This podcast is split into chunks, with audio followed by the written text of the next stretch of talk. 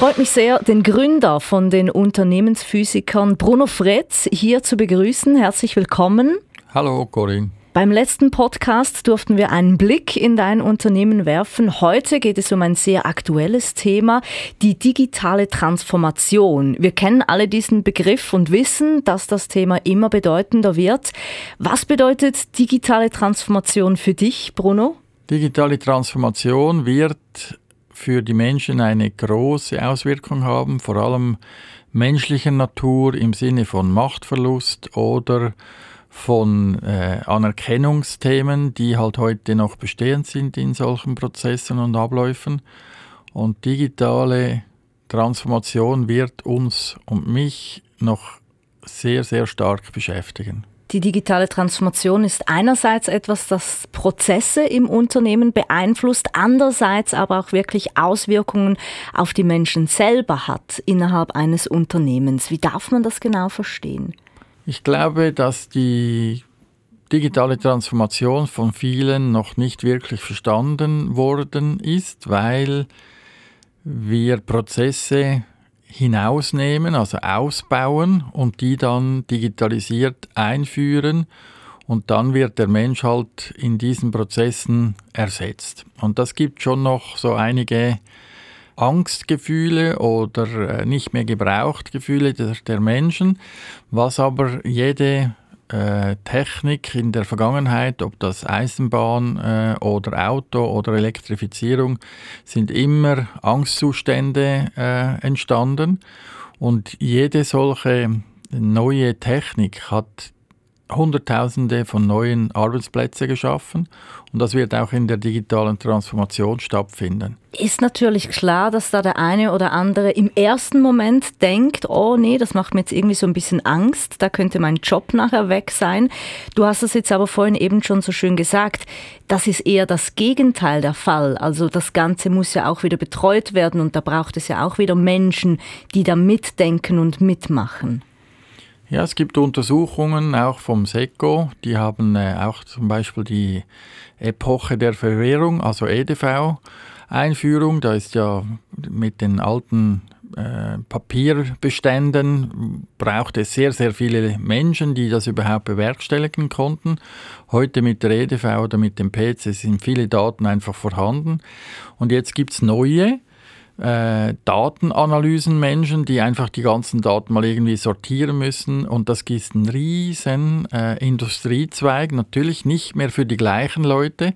Das bleibt dabei, dass wir Bildung als eines der wichtigsten ähm, Infrastrukturen aus Sicht der Geschäfte, dass sie ihre Leute einfach immer wieder in die Weiterbildung äh, schicken oder Möglichkeiten bieten, um die Menschen weiterzuentwickeln. Ich glaube, Bildung bis ans Lebensende ist einfach ein Muss. Also wenn ich äh, meinen Vater mit 88, 89, der hat äh, die neuesten IT-Geschichten, die neueste Uhr, die neueste Trainingseinheiten, damit er wieder Skifahren und äh, Velo fahren kann und weiß genau seinen Puls und Gewicht und alles. und äh, das sind halt, das ist 88 wird dieses Jahr 89, das ist schon noch eine Hausnummer mhm. und er ist topfit, aber auch mit den neuen Medien ist er topfit. Bei dir ähm, dreht sich die ganze Digitalisierung oder auch diese digitale Transformation vor allem in den Bereichen eben von dem Rekrutieren und auch vom Umgang einer Führung von einem Geschäft mit der ganzen Rekrutierung. Das ist ja so ein bisschen das Kerngeschäft bei dir. Ja, wenn man mit äh, Unternehmen spricht und die haben eine gewisse Größe, dann sind einfach Führungsunfälle an der Tagesordnung und Führungsunfälle sind unnötig. Es braucht gewisse Erfahrungswerte, aber die Menge, die wir jetzt haben in den verschiedenen Etagen von den Führungsebenen, die ist eine mittlere Katastrophe. Und das bedingt einfach, dass die Leute dann weniger Lust haben zu arbeiten, weil halt die Führung nicht so menschlich ist, wie, wie der Mensch geführt werden möchte. Aber da kann man wirklich sagen, jeder hat seine eigenen individuellen Bedürfnisse und das ist ja genau der Vorteil bei der Quantenphysik, dass du da unglaublich schnell und detailliert vorgehen kannst. Ja, wir sehen natürlich sehr schnell solche äh, Missstände innerhalb von Organisationen und haben dann auch die Möglichkeiten, wer hat Potenzial und dann kann man das sehr schnell in-house erledigen. Also ich habe äh, Kunden oder Kundenkontakte, äh, die haben hunderte von äh, mangelnden äh, Fachkräfte, Führungskräfte, die finden einfach keine, keine Menschen mehr auf dem Rekrutierungsmarkt, also auf dem Bewerbermarkt. Und da sage ich einfach, ihr habt das Know-how alles im Haus, ihr müsst nur die richtigen Leute zur richtigen Zeit mit etwas Mut gute Entscheidungen treffen. Du hast in einem vorgängigen Podcast auch schon gesagt, ähm, das sind jetzt wirklich die Führungsleute gefragt bei diesen Entscheidungen. Ja, ich glaube, die, das Personalmanagement und die Führungsthematik, die kann aus meiner Sicht eine Linie nicht mehr entscheiden, kann auch ein Personaler nicht mehr entscheiden, sondern das braucht Prozessveränderungen auf Ebene Geschäftsleitung. Das braucht wirklich ganz, ganz neue Denkweisen vor allem halt auch in der Industrie. Da in der Industrie ist die, ist die Grundlage, die Führungskraft entscheidet über das weitere äh, Weiterkommen.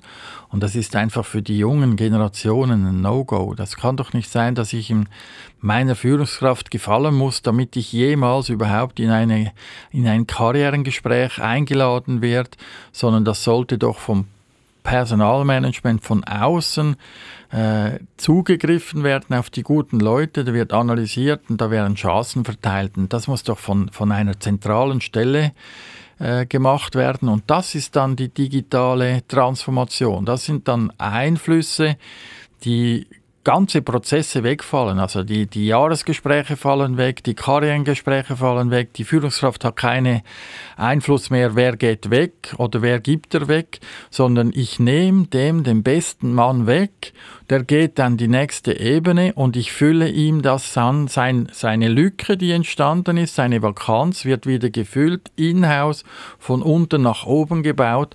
Und dann habe ich einfach ein ganz anderes digitales Instrument, weder wenn ich die alten Prozesse äh, bestehen lasse.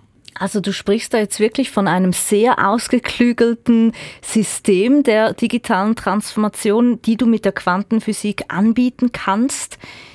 Das geht auch bei den Rekrutierungsprozessen.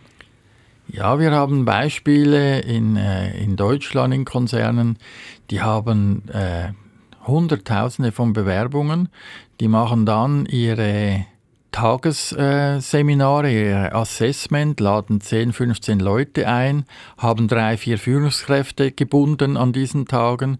Dann nehmen sie vielleicht fünf, sechs Leute weiter für das äh, Probearbeiten und dort wird dann in der Filiale entschieden, welche zwei, drei Leute werden dann weiter in das Ausbildungs- und Karrieresystem eingebunden. Und das kann man mit der Digitalisierung komplett automatisieren.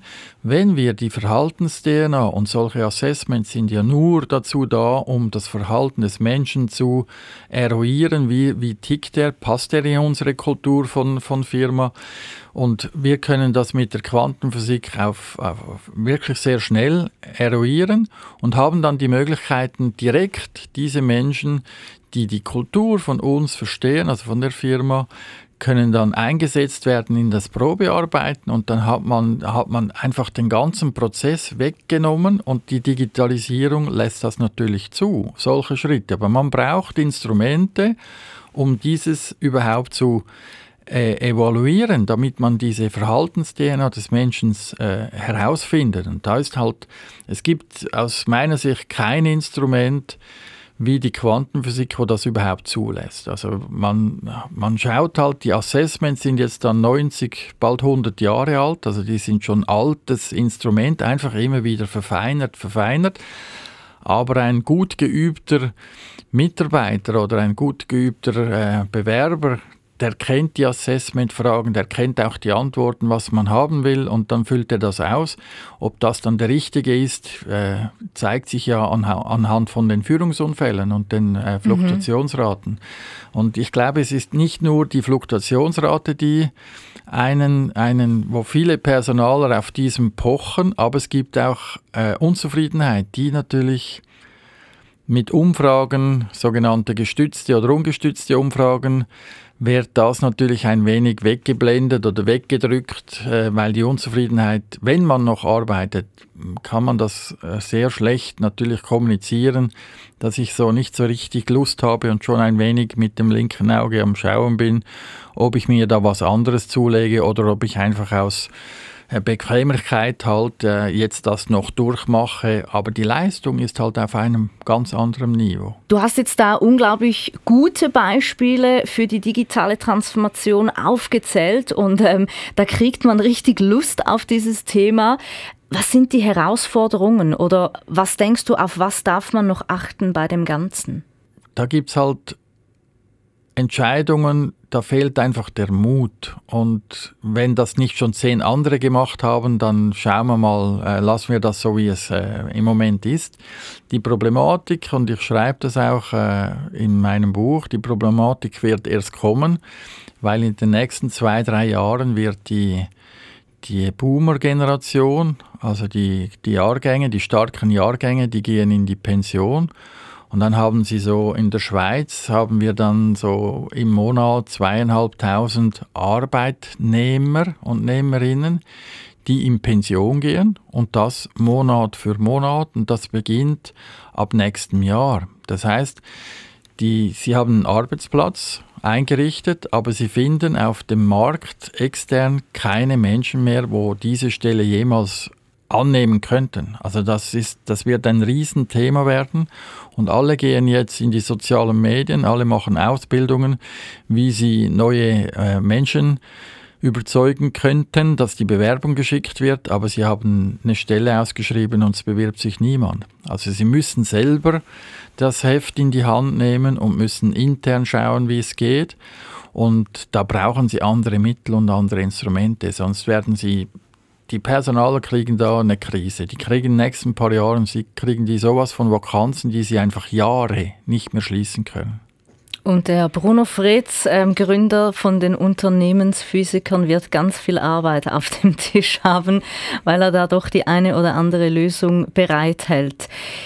Ihr helft den Unternehmen in dieser Zeit von dieser digitalen Transformation. Wie bereitet ihr ein Unternehmen auf so eine Veränderung vor? Ja, wir haben verschiedene Projekte. Die einen sind, dass äh, Personalleute intern von den Unternehmen bei uns in engem Kontakt sind, wie wir die äh, Quantenphysik einsetzen. Das wird sehr oft gebraucht.